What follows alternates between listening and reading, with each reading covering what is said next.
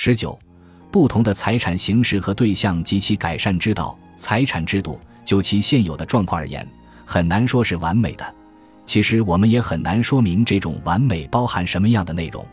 如想让分立的财产制度实际发挥出它的最佳效果，文化和道德的进化确实需要更上一层楼。例如，我们需要普遍的竞争，以阻止对财产的滥用。这反过来又需要对微观秩序。及前面讨论的那些小团体中出自本能的感情做进一步限制，因为这些出自本能的感情不但受到分立的财产的威胁，有时竞争更会对他们构成威胁，这导致人们更加渴望没有竞争的休戚与共。财产最初是习俗的产物，司法与立法不过是在数千年里对它做了发展而已，因此没有理由认为。它在当代世界采取的具体形式就是最后的形式。近人已经认识到，传统的财产观是一个内容多变而极为复杂的包裹，至今仍未发现它在所有领域最有效的组合方式。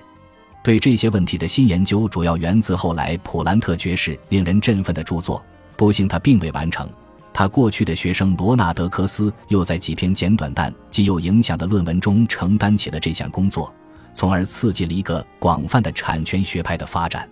这些我们无法在这里加以总结的研究成果，为市场秩序之法律框架的进一步发展提供了新的可能。为了说明在界定各种权利的最优形式，尽管我们坚信分立的财产的一般制度是不可缺少的，但我们依然多么无知，可以对财产所能采取的一个具体形式做点说明。对个人控制各种资源的范围做出界定的规则体系，是通过试错法进行缓慢选择的结果。然而，它却造成一种奇怪的状况：物质财产的形式对于有效组织生产的物质手段是不可缺少的。对这种财产形式，知识分子普遍抱有怀疑倾向。但正是这些人，因为必须同譬如说文字产品和技术发明打交道。却变成了不久前才发明的某些非物质产权的最热心的支持者。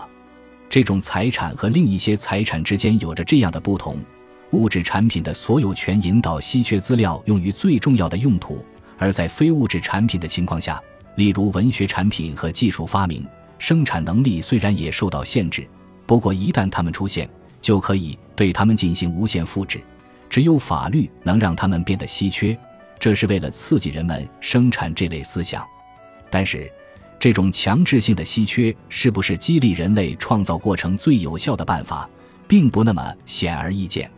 如果一部伟大的文学作品的作者没有得到唯一的版权，我们是否便不可能拥有哪怕一部这样的作品？我对此表示怀疑。我认为，赞成版权必须几乎完全视情况而定。有些极为常用的作品。如百科全书、词典、教科书和工具书，如果在它们出现之后马上就可以免费复制，它们大概根本就不可能生产出来。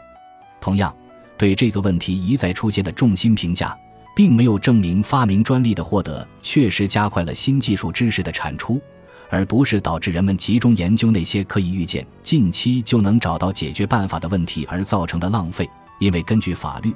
只要有人在找出解决办法上碰巧比别人早了几分钟，他便获得了长期专用权。